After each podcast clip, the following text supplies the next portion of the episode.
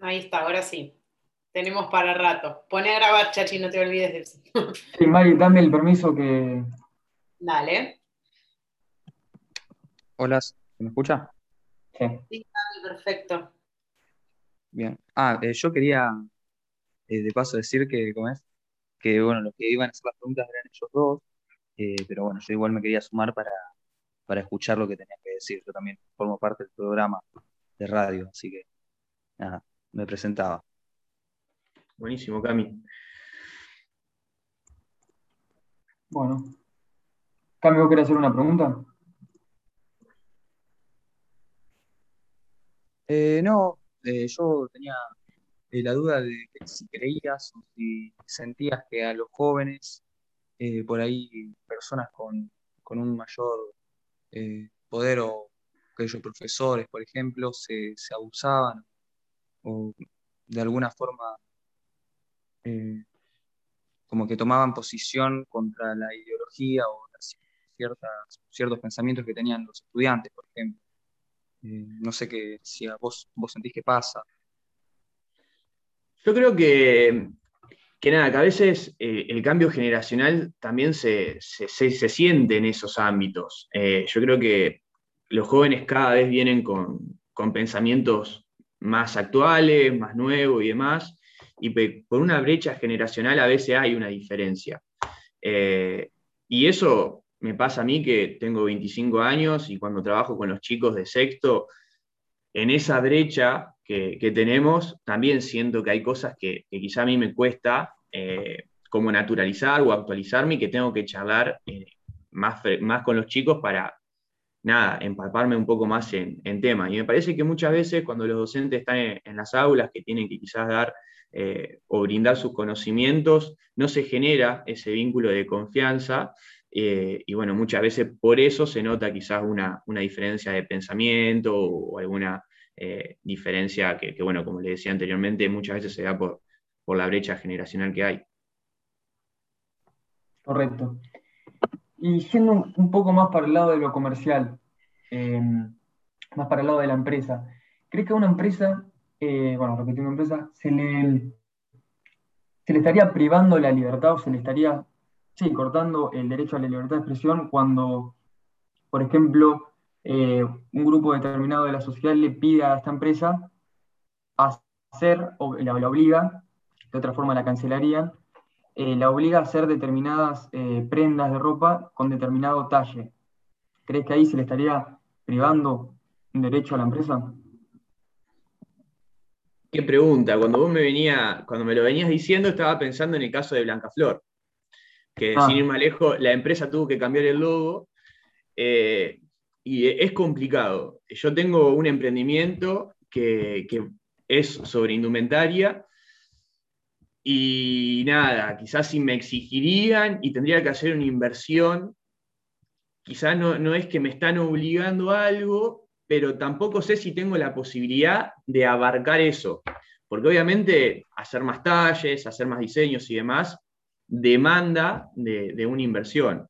Eh, sí me parece que quizás ah, habría que cambiar un poco la imagen que se tiene de, de las campañas de, de difusión y demás, esto de- del viejo lema de que las chicas tenían que tener una, una, eh, composición corporal determinada, en eso sí, comparto al 100% que hay que cambiar muchas cuestiones, incluso legales, eh, normativas, eh, para que sea todo un poco más amplio, pero bueno, tampoco a una empresa se le puede exigir hacer una inversión quizás mayor de la, que puede, de la que puede dar, y más en estos tiempos. La verdad que, que nada, ninguno es ajeno a, a la situación que vive el país, los impuestos y demás, y exigir también a una empresa que, que amplíe su oferta sin saber si le rinde o no, porque, a ver, la realidad es que el empresario genera para, para bueno, recaudar y a su vez eh, seguir invirtiendo, y no sé, la verdad que, que es una pregunta como muy subjetiva, eh, y nada, yo considero que sí hay que cambiar varias de, de las normativas, pero a su vez no, no sé si,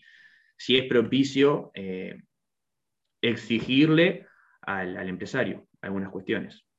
Muy bien. Bueno, claro, justamente por eso te quería preguntar ahora, eh, si te parece que hay límites o crees que tiene que haber límites en la libertad de expresión. Yo creo que es como todo, que hay que regularlo. Eh, sin regulación es complicado porque es como decíamos anteriormente, muchas personas quizá creen que por la libertad de expresión tienen el derecho a faltar el respeto a otra persona y eso es porque no está regulado.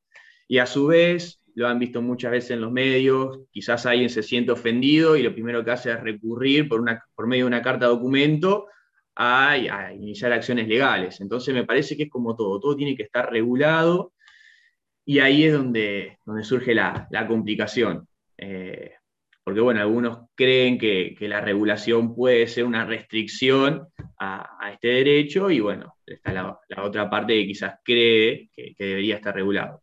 Eh, en mi forma de ver, creo que, todos nos tenemos que, adecuar a alguna regulación porque si no, eh, es como que todo está bien y, no sé hasta qué punto eso, eso es bueno para la sociedad. Eh, y para cerrar, más o menos, no sé si vos estás al tanto de lo que es Nodio. No. Ah, es, bueno, era más que nada para saber si, si la conocías, que es una, eh, como una plataforma, no sé bien, como una secretaría, no sé bien, pero que es del Estado que regula los discursos de odio que se dan en las redes sociales. Mm.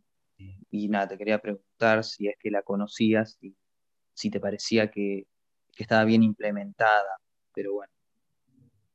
No, no la conozco. ¿Qué depende del INADI? Sí, sí, creo que depende del INADI. Y nada, básicamente tuvo muchas críticas eh, porque, bueno, se decía que iba como a a estar del lado del gobierno eh, en la búsqueda de, comentarios eh, en contra del gobierno y no iba a justamente dejar la libertad de expresión. No, no lo conozco, pero la realidad es que eso pasa con cualquier gobierno, eh, generalmente que no piensa igual, nada, trata de buscar algunas falencias para, para marcarlo nada, habría que ver cómo, está ejecutado y, nada, son también posturas muy subjetivas y también depende del pensamiento de uno. La verdad no la conozco, después me voy a poner a, googlearla. Muy bien. Bueno, estaríamos con eso. Muchas gracias, Eugenio, por, por prestar tu, tu tiempo hacia nosotros.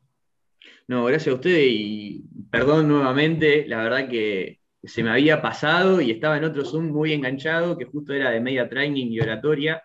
Eh, y nada, de casualidad vi el WhatsApp, así que les pido nuevamente perdón. Bueno, no hay problema.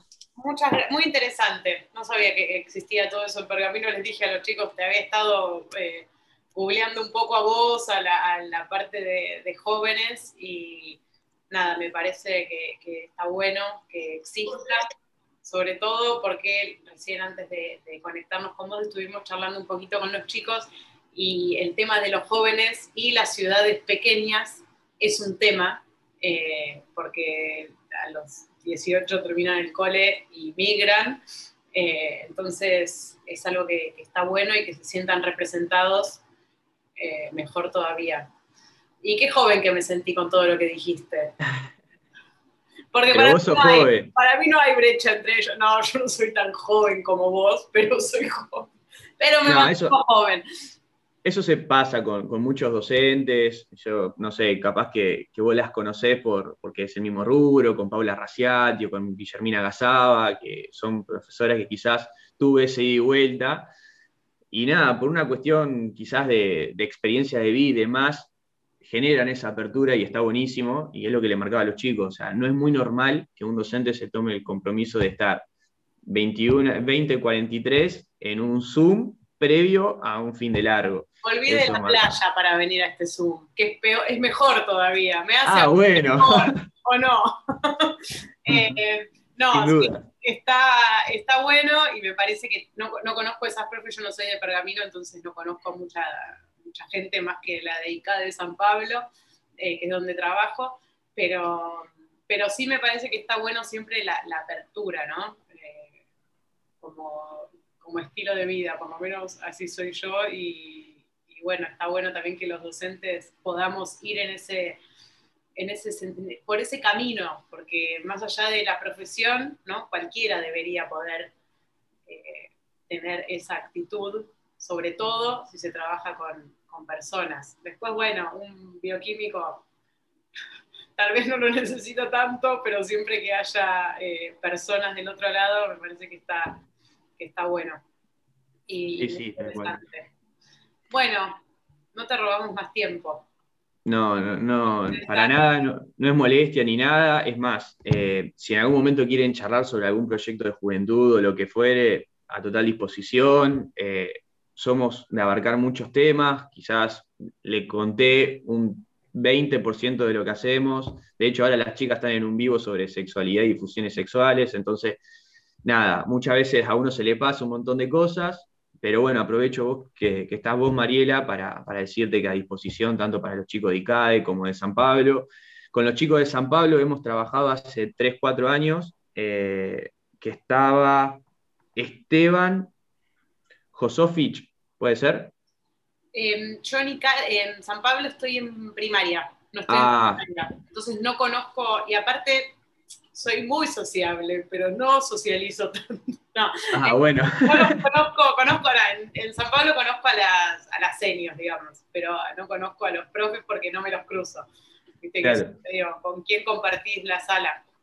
Eh, pero sí, San Pablo, bueno, la apertura que tiene ICADE creo que no la tiene eh, cualquier institución y eso está bueno. Eh, así que está bueno que, me, cuentes eso de San Pablo porque no me parecía que, que fuera a trabajar mucho. Han participado, han participado.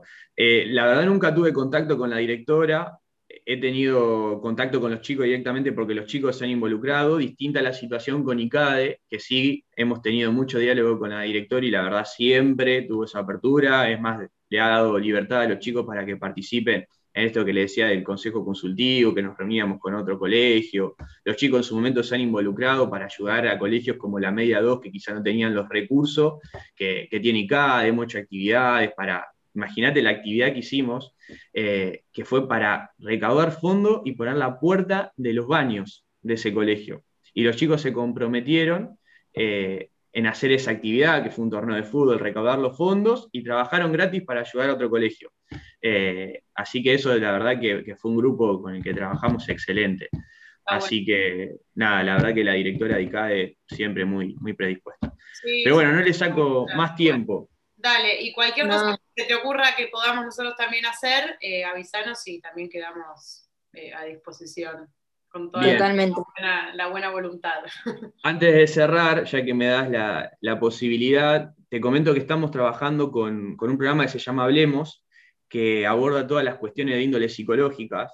Eh, la verdad que bueno, esto de la pandemia está afectando mucho la, la salud mental de los chicos. Eh, y nada, también estamos a disposición. Seguramente ustedes deben tener un equipo interdisciplinario. Eh, bueno, muchos colegios no lo tienen, pero si lo necesitan, eh, o necesitan una psicóloga más joven que le transmita el mensaje a los chicos de otra manera, que se genere este y vuelta como se generó hoy, también a total disposición, eh, para, para poder charlar de todos temas como ansiedad, estrés, lo que fuere. ¿Sabes así que- para qué te los puedo ofrecer a, a estos tres? Eh, porque muchas veces yo les decía, yo vi ese programa que, que vos estás contando y ellos no, lo había, no les había llegado. Entonces le dije, bueno, ahí hay algo, yo soy profe de comunicación, y dije, ahí hay algo que no están haciendo bien, ¿no? O sea, con todo el amor te lo digo, para... No, tal cual. Desde el punto de vista, de hecho, este podcast o esta, este taller surge para poner en palabras de los jóvenes lo que los, las personas más adultas eh, queremos marcar en, en el buen sentido como el camino que, que está bueno seguir, ¿no? Entonces, tal vez está bueno como eh, que ellos te pueden ayudar, yo te, lo- te los, te los regalo ahí, para que, que en términos de comunicación tal vez pueden dar algún... Yo ellos les pedí ayuda la otra vez con, con el tema de la ESI, porque mucha ESI sí hay que trabajarla en la escuela, pero lo que yo pueda decir de la ESI eh, es como, ah, bueno, sí, sí, sí, hay que usar preservativos, sí, y, ¿no? y bueno, y si no quiero, y si me queda incómodo, ¿no? Entonces es como, bueno, cómo resolver esos temas eh, que tienen que ver con, tal vez más con un lenguaje, con un interés de los jóvenes, que yo por lo menos en instituciones educativas no veo reflejadas, que es lo que les decía a ellos, eh, o siempre se habla de lo mismo, y, bueno, está bueno también cada tanto usarlos para eso. Yo a ellos cuatro, porque Emi no está, pero también hay, otros más, a ellos cuatro los uso mucho para eso porque me parece que, que es piola la mirada que tienen. Así que... Sí, obvio. Yo soy muy crítico del trabajo. Eh, y sé que hay una falencia grande en cuanto a la comunicación y muchas veces se da por la burocracia del Estado eh, y es muchas veces donde, bueno, esto que decían los chicos, la brecha que se genera entre el docente y el alumno, la brecha que se genera entre un funcionario joven y la estructura estatal es abismal. Eh, así que, obviamente, si quieren participar, son bienvenidos. de hecho, hemos, hemos tenido reuniones con, con los inspectores para transmitirle esto, de que no estamos llegando a todos los colegios y que necesitamos ir colegio por colegio a comentar este programa, que los chicos sepan que hay cuatro psicólogos a disposición en una línea telefónica, por el caso que tengan, no sé, ansiedad y estrés y no lo puedan manejar, eh, que tenemos un foro en la que los chicos pueden escribir de manera anónima eh, y consultar. La verdad que, que, nada, hay herramientas, pero muchas veces la difusión eh, se complica. Así que si ustedes quieren participar o, no sé, algún trabajo práctico que tengan que hacer con el colegio y, quieren involucrarse con este programa, son más que bienvenidos. Podemos, podemos pensar, ayudarte y pensar en, o sea, dar una mano en ese sentido, si los chicos también se copan, y decir, bueno, tal vez, ¿por qué yo, si tengo 16 años y me da un ataque de ansiedad o no puedo manejar la ansiedad, voy a llamar a la municipalidad? ¿no? ¿Eh? Como, bueno, no sé si llamo, eh, pero tal vez como dar una vuelta ahí en lo que tiene que ver con con eso, con, de qué forma pues, no es, sería útil, digamos, dónde está la utilidad ahí y, bueno, nada, eso. Pero eso como, no como crítica. No, para nada. Sino porque entiendo que a veces, eh, yo que también trabajo en comunicación, a veces la, estructura te sobrepasa y, me parece que es un proyecto re interesante para que pueda llegar.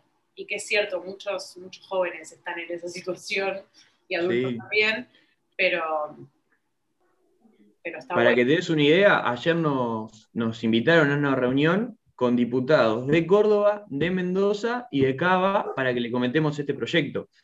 Eh, y la verdad es que están todos preocupados por la situación eh, actual de, de, los chicos con respecto a la salud mental, la cantidad de, ataques de pánico que, se detectaron desde el inicio de la pandemia hasta el día de hoy en la UNOVA es terrible. Entonces, nada, los padres, o, los padres, las madres, los tíos, los hermanos mayores, a veces no, no, no tienen herramientas para resolver esa situación. Yo tengo una prima que es adolescente y un hermano adolescente también, y es como, si a, si alguna persona así le pasa algo, yo pienso en su, en su vínculo más cotidiano, tal vez no, no puedes dar respuesta y te parece una pavada y que no tiene ningún problema y es como, dale, ¿no? Tenés comida, tenés techo, tenés amigos, tenés familia y te agarra un ataque de pánico. Eh, entonces, bueno, me parece que es interesante que esté. Eso nos pasa mucho a nosotros cuando nos dicen los chicos, seguramente se van a sentir reflejados cuando dicen, ah, lo único que tenés que hacer es estudiar. O sea, vos sabés las consecuencias psicológicas que genera eso, el pre-examen, todo el post, porque después se te baja la adrenalina aparte de estudiar, tengo que ser adolescente. Va, yo en la adolescencia claro. estoy muy mal. Entonces, como no es estudiar nada más, tengo que vivir en Pero esa es la típica. Viste, no, lo único que tenés que hacer es estudiar. Bueno, sí, pero hay un detrás de, de escena. Sí, totalmente. Así que bueno, nada, podemos eh, por lo menos pensarlo y si se nos ocurre algo, alguna sugerencia, te la mandamos. Buenísimo, genial. Bueno, a total disposición. Muchas gracias. Muchas gracias. Muchas gracias. Genio.